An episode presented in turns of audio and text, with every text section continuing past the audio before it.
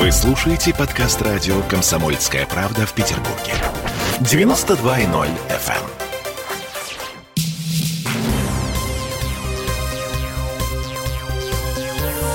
Темы дня.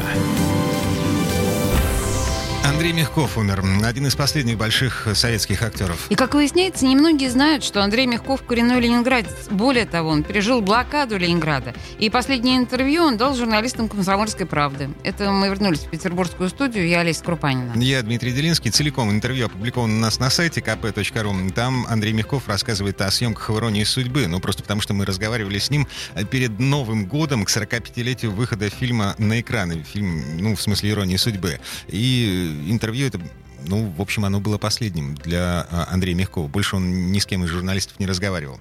Так вот, там а, про дружбу и пьянство, которого на самом деле не было, там про попытки запретить иронию судьбы из-за пропаганды того самого пьянства, а, про заливную рыбу, которая на самом деле была не гадкая, про отношения с Барбарой Брыльской, много интересных подробностей, а еще там про отношения самого Андрея Мягкова к иронии судьбы. Вот маленький фрагмент этого интервью извращение каждый год показывать по нескольку раз, я считаю, это любой шедевр покажется э, надоедливым. Нельзя надоедать зрителю, это мое мнение. Но у зрителей, я знаю, есть другие мнения. Им нравится каждый год в Новый год смотреть картину. Тем более, что это телевизионная картина, можно и не смотреть.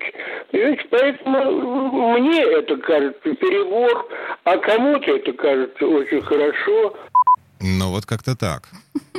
Извращение. Извращение. Нет, ну, Каждый в общем, Новый год у нас с друзьями есть традиция, да? Да, мы ходим в баню. Нет, ну действительно, это, в общем, его можно понять. Действительно, чуточку перебор. А, я напомню, Андрей Мягков родился 8 июля 1938 года в Ленинграде. Отец замдиректора Ленинградского полиграфического техникума. Мать тоже технарь, инженер-механик. А, сына, э, ну, по стопам отца отдали в техноложку. А получив диплом, он даже некоторое время проработал в институте пластмасс.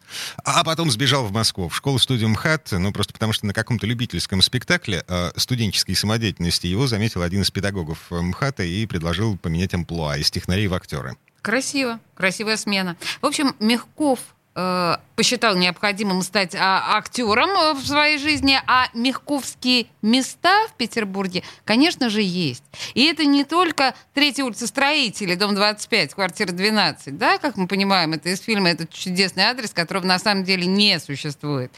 А депутат законодательного собрания Алексей Цивилев предлагает назвать в честь Андрея Мягкова одну из улиц или сквер в нашем городе наименования, они и есть способ увековечивания великих людей. Вопрос вместе я бы, как член экономической комиссии, хотел бы, чтобы было несколько адресов. Горожане могли делать выбор, где бы они считали это было бы уместно. Он же ведь в Ленинграде и пережил здесь блокаду. Может быть, на его доме, где он родился, тоже какая-то табличка появится? Памятная табличка, да. Но это совсем... Э, это тоже, э, соответственно, а, было бы, конечно, уместно и для нас важно. И здесь как бы полностью, а, ну, как бы нет никаких ограничений, а есть ограничения, касающиеся сроков, да, сроков давности, да, то есть когда вопросов нет к заслугам человека, да, то все понимают, да, то есть роль его, да, соответственно, отпадают вопросы по срокам, то есть комиссия может эти сроки и не соблюдать.